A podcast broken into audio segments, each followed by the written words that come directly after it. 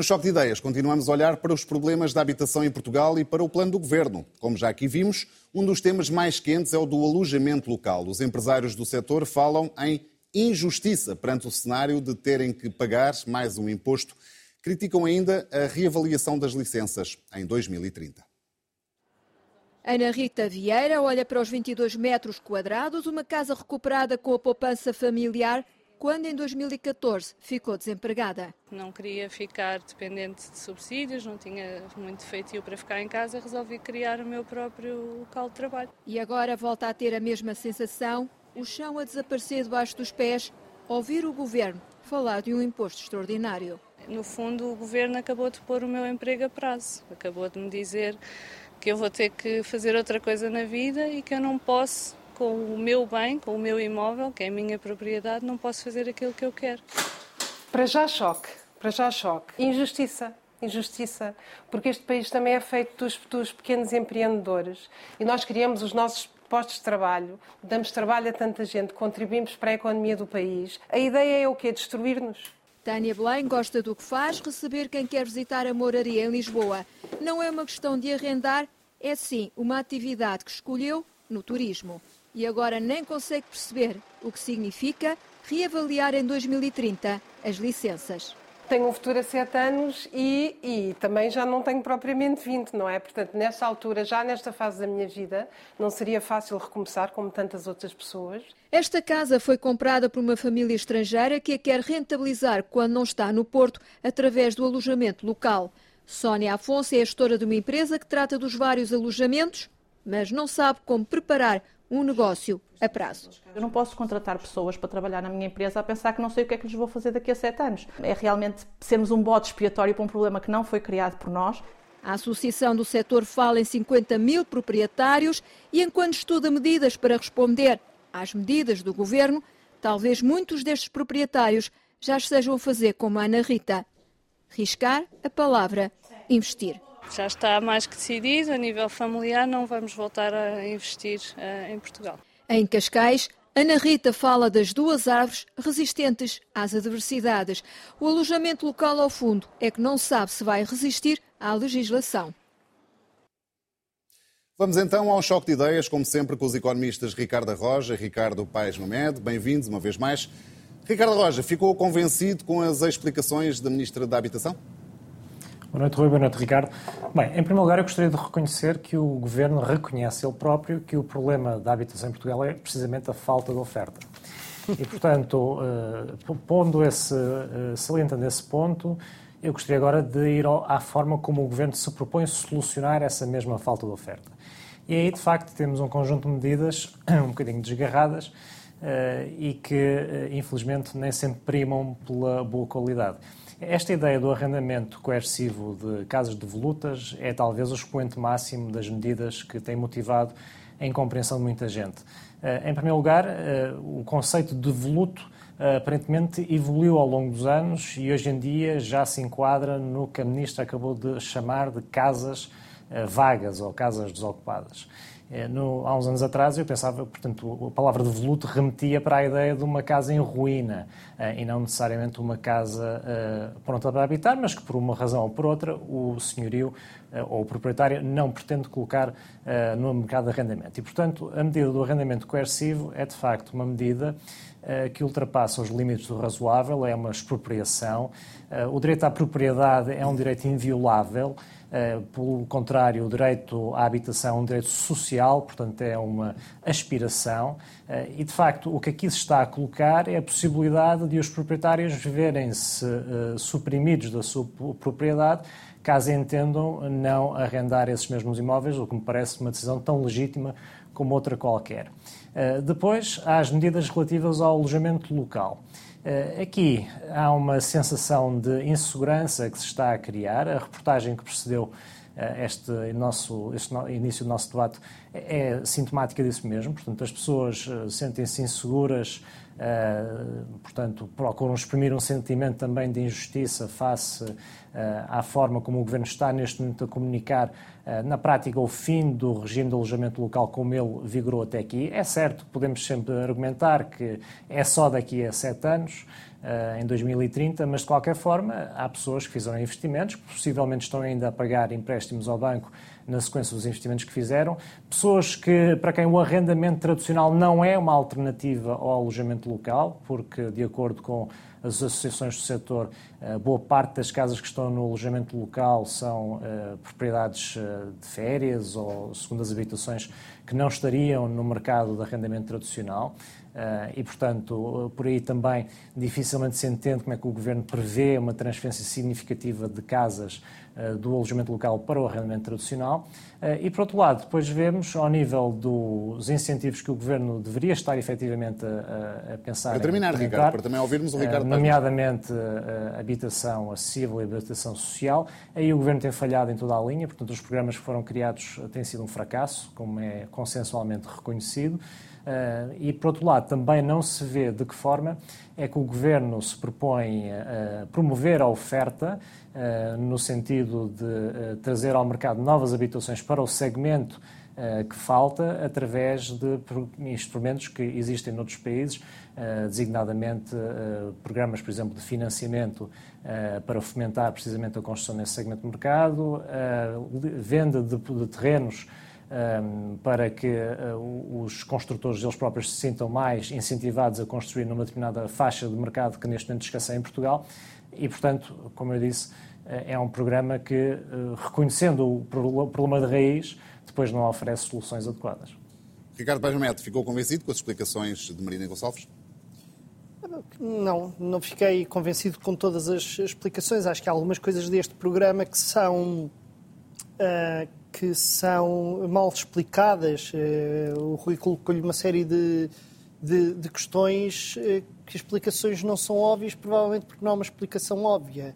Eh, a forma como foi comunicada e apresentada a questão do, do arrendamento compulsivo, chamemos-lhe assim, já agora, Ricardo, essa de que o, o direito à propriedade privada é um direito inviolável, o que eu saiba, há muitas, muitas situações de expropriação previstas na lei e na Constituição portuguesa. Situações portanto, de exceção e não a norma como eles agora pretendem torná-la. Não, tu, o que disseste é que era um direito inviolável. Não é um direito é um inviolável. Direito inviolável, é um direito, salvo é um direito que está previsto na lei, está previsto como na uma lei guerra, várias ou vezes. alojar uh, refugiados. Não é, não é. O direito à propriedade, direito à propriedade e, portanto, não é inviolável. Não é, Deve ser é respeitado. É, é, um princípio básico da nossa civilização. O que o governo pretende agora fazer é tornar a norma, a, a regra, uh, em vez de ser a exceção. Pronto. Não é um direito inviolável. Ponto. É, sim. Um, agora que já entendemos, eh, concordarmos em discordar, podemos continuar. Uh, quer a questão de, de, de, das situações em que se pode aplicar uh, um recurso a uma situação dessas, que no abstrato é, uma, é normal, já está previsto na lei várias situações, é normal que aconteça, mas deve ser uma, e nisso eu e o Ricardo estamos de acordo, deve ser uma situação excepcional e que deveria ser mais claro porque é que é excepcional. A questão, eh, o Rui também colocou à, à Ministra eh, a questão sobre as eh, taxas fixas e as taxas variáveis, também não se percebe o que é que se pretende com isto, o que é que se vai alterar na prática com isto, e também a questão sobre o que é que até que ponto é que faz sentido impor restrições à taxa de aumento das rendas numa situação em que há uma reformulação completamente uma reformulação completa, uma reabilitação do imóvel em causa. Portanto, dá a sensação que houve muitas coisas que surgem neste programa que são uh, apresentadas de uma forma uh, uh, demasiado precipitada. E eu acho que o Ricardo tem razão e deve ser um motivo de grande felicidade do Ricardo Roja o facto do governo ter a mesma leitura sobre o problema da habitação que o Ricardo Roja aqui teve. Em termos relativamente simples, eu e o Ricardo, sempre que discutimos uh, neste programa a crise da habitação em Portugal, houve uma divergência entre nós. O Ricardo diz isto é um problema de falta de oferta e eu, diz, e eu sempre afirmei isto é um problema de excesso de procura, de determinados tipos de procura. Na verdade, o governo dá uma uh, no cravo, outra na ferradura, no que o diagnóstico diz a, uh, diz a respeito. Porque, na verdade, uh, todo o discurso vai no sentido de dizer é preciso aumentar o número de casas disponíveis no mercado, seja através de construção, reabilitação, alteração dos usos de comercial para habitação ou alteração dos usos de, de alojamento local para arrendamento. Portanto, está a dar esta ideia de é, é, é, preciso aumentar a oferta, mas ao mesmo tempo está implicitamente a reconhecer que há um problema de procura. E como é que reconhece o, que é um problema da procura? Desde há uns bons sete anos, que quando sempre discutimos habitação, há quem diga, como eu digo, não, não, não inventei isto, houve muitas pessoas que o estudaram e que o disseram, que nós estávamos a ter um aumento de procura da habitação em Portugal que não tinha a ver com uh, fins habitacionais. Estávamos a ter os vistos gols, estávamos a ver uh, o alojamento local, estávamos a ter os residentes não habituais, estávamos a ver os eh, nómadas digitais. Em geral, qualquer uma destas, destes movimentos, estávamos a ter os investimentos imobiliários por fundos imobiliários internacionais. Tudo isto, qualquer um deles pode ter um efeito relativamente marginal quando olhamos isoladamente para cada um deles e para o conjunto da economia portuguesa.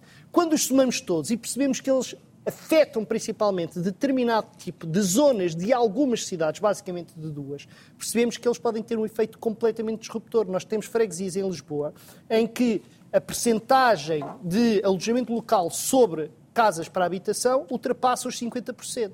E isto não é normal.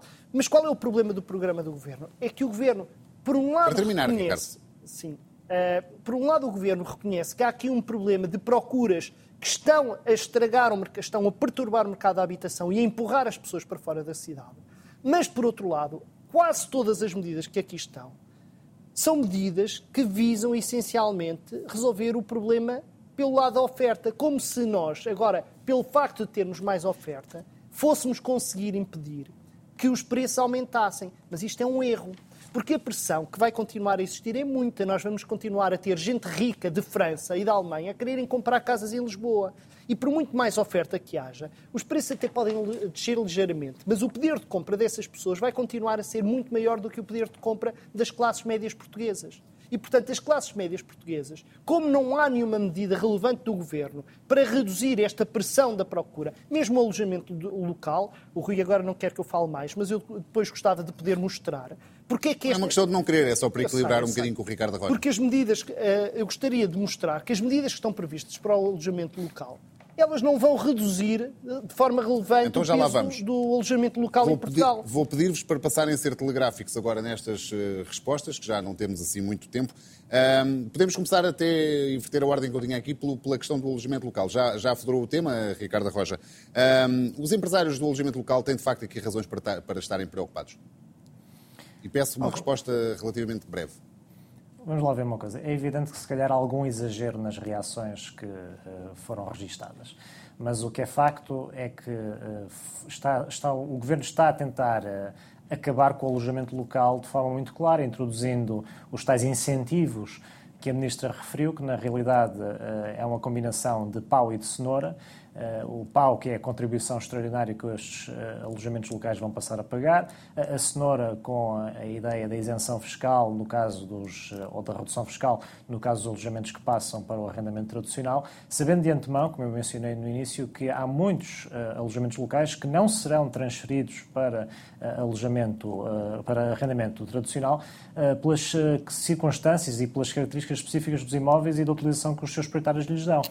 E, portanto, o alojamento local, nos últimos anos, eh, contribuiu imensamente para o desenvolvimento urbano das cidades, contribuiu imensamente para o turismo eh, nacional.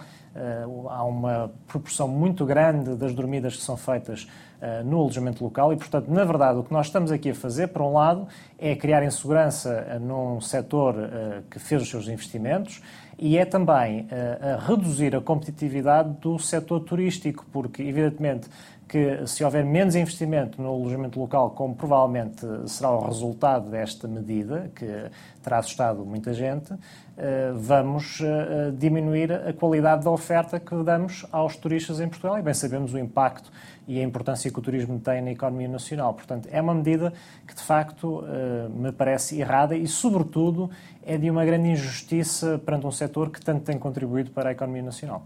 É uma medida errada esta do, do, estes entraves adicionais ao, ao alojamento local, ao negócio do alojamento local? Não há assim tantos entraves adicionais ao alojamento local. O que Não. existe é uma quantidade enorme de benefícios fiscais para quem quiser. No fundo, são estímulos positivos mais do que negativos para quem quiser passar do alojamento local para o arrendamento. a crítica que se pode fazer a estas medidas é não terem seguido o que aconteceu em alguns outros países da Europa de reduzir ativamente o peso que o alojamento local tem em algumas zonas das cidades. O alojamento local eu não tenho nada de contra de princípio com o alojamento local. Eu uso alojamento local tipicamente quando vou para zonas rurais, mas não só zonas rurais. E, aliás, acho um erro do governo dizer que não vai permitir novas licenças de alojamento local, porque eu acho que há zonas do país que não são rurais, onde não há problema nenhum em aumentar as licenças de alojamento local. Acho é que temos de perceber que há zonas em que a pressão do alojamento local se, se tornou insustentável. E uma crítica que nós podemos fazer é deixar para calendas a possibilidade de se reduzir esse peso, porque primeiro daqui até 2030 só se vai reduzir o peso se estes benefícios eh, fiscais que são dados forem verdadeiramente relevantes, de forma a convencer proprietários de alojamento local a transferi-los para uh, arrendamento. E em segundo lugar, vamos lá ver, 2030, quem é que sabe quem é o governo que vai estar em funções? Basicamente o que o governo fez foi não ter a coragem de enfrentar um problema que o próprio governo ajudou a criar e que se recusa a enfrentar hoje, não tem coragem de enfrentar hoje. Portanto, se me perguntam assim, é um uh, problema uh, o, o, alojamento local, para os investidores do alojamento local, hoje uh, terem incerteza sobre o que vai acontecer no futuro? Não. O que o Estado está a fazer é, com um período bastante longo, um período de sete anos, a anunciar que daqui a sete anos talvez as coisas tenham de ser repensadas. Uh, o alojamento local vai ter de se ajustar daqui até lá. Uh, eu conheço casos de países que tiveram medidas que foram muito mais draconianas deste ponto de vista. Agora, também é importante reconhecer o seguinte: há muito tempo que sabia que havia um problema de excesso de oferta de alojamento local em algumas zonas das cidades, eu reconheço como perfeitamente Concluir, o impacto Ricardo. positivo que teve na eh, renovação das cidades. Mas nós não queremos só cidades bonitas, já agora queremos cidades funcionais e cidades onde vivem pessoas que cá trabalham. E a verdade é que é, não é Portugal, vários países da Europa, várias cidades metropolitanas na Europa hoje percebem que o alojamento local foi longe demais. E a verdade é que quem estava a governar no período em que o alojamento local se explodiu neste país não foi outro governo. E eu não me esquecerei do atual Ministro das Finanças, enquanto Presidente da Câmara, a dizer não, there is no such thing, não há nada que se assemelhe à ideia de turismo a mais. E, portanto, o que estamos neste momento a pagar é o preço disto, é o turismo a expandir-se de forma uh, desacerbada e, de uma forma uh, que é não controlada, eh, e com, eh, com impactos grandes naquilo que são eh, as dinâmicas de habitação das grandes cidades. Ricardo Roja, em dois minutos e mesmo em dois minutos, o Estado pode, de facto, é, há muitas medidas para avaliar, para avaliar, certamente discutiremos isto no outro dia, mas o Estado pode ajudar, de facto, a desbloquear o mercado do arrendamento, garantindo aos senhorios que recebem as rendas? Tenho dúvidas eh, relativamente a essa medida, porque na prática o que isso pode acabar por representar é um, digamos, beneficiar o infrator. Uh, nós, neste momento, em Portugal, temos uma taxa de incumprimento eh, bastante baixa nos arrendamentos, exemplo também do que acontece no crédito à habitação, o próprio Primeiro-Ministro reconheceu isso, e, portanto, não percebo uh, qual é a vantagem em introduzir o Estado nessa equação, uh, tendo em conta também que hoje em dia a lei uh, permite ações de despejo com relativa celeridade, com, com, em função de, de um baixo, do, do, incumprimento no pagamento das rendas, sendo, como eu disse, a taxa de incumprimento relativamente uh, baixa. Uh, por outro lado, também nada garante que o Estado assuma essa responsabilidade, nomeadamente reembolsar o proprietário ou assegurar o, o pagamento das rendas ao proprietário, com a, a, celeridade que se preconiza, porque bem sabemos que em Portugal o Estado é um Estado que infelizmente é incumpridor em diversos domínios, que uh, prima ainda por uh, pagamentos atrasados, uh, deixando as suas contas por pagar e, portanto, nada garante que o Estado vá adicionar confiança ao setor, pelo contrário, pode ser um fator adicional de incerteza. Ricardo Paz Metro. Eu preocupo-me muito nesta. Eu achei piada quando, quando o Rui perguntou à, à Ministra da Habitação se, se isto não era o Estado a mais, não ia haver Estado a mais.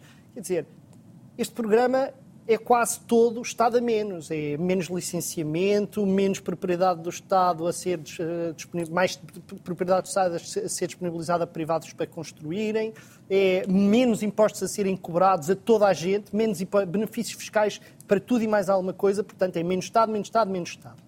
De facto, há uma ou outra coisa em que se põe o Estado a participar, tipicamente para fazer o quê? Para fazer aquilo que é típico das parcerias público-privadas. É o Estado a assumir o risco para os privados terem mais facilmente confiança nos seus negócios. É uma coisa que não é sempre má, em alguns, motivos, em alguns contextos faz sentido, Uh, importa ver se está equilibrado aqui. Agora, há também uma questão, eu estou a, fazer muitas referências à entrevista que o Rui fez à Ministra, porque eu acho que fez muito boas perguntas. Obrigado. E uma das boas perguntas que fez é precisamente a questão de até que ponto é que o Estado tem capacidade para assumir algumas das funções que estão previstas aqui. Porque uma das coisas que aconteceu durante a Troika, a Troika deu cabo de muitos departamentos do Estado muitas agências públicas. E uma, quem diz a Troika diz o governo que, que, governava na altura e que tomou as opções que entendeu em termos de uh, intervenção sobre a administração pública. Um dos departamentos do Estado que foi fortemente penalizado no período da Troika foi precisamente o IRU, que é um instituto que neste momento surge como chave para. Para quem não sabe, Instituto de Habitação e Reabilitação Urbana. Muito obrigado, eu não seria capaz de, de dizer o nome. uh, e, portanto, uh, este instituto, que neste momento está a ser uh, responsabilizado por pôr em prática algumas das medidas mais desafiantes deste, uh, deste plano, é um dos institutos que foi completamente desestruturado pela intervenção da Troika e do Governo da altura. E, portanto, é um dos grandes desafios que o Estado tem pela frente neste momento, é também aqui, como noutras áreas, saber como reconstruir a capacidade do Estado para fazer boas políticas públicas. Ricardo Benjamin, Ricardo Roja, mais uma vez, obrigado pela vossa presença. É tudo. Pode ver uh, ou rever este programa em RTP Play ou ouvir em podcast nas habituais plataformas digitais. Nós voltamos na próxima terça-feira. Até lá, tenha uma excelente semana.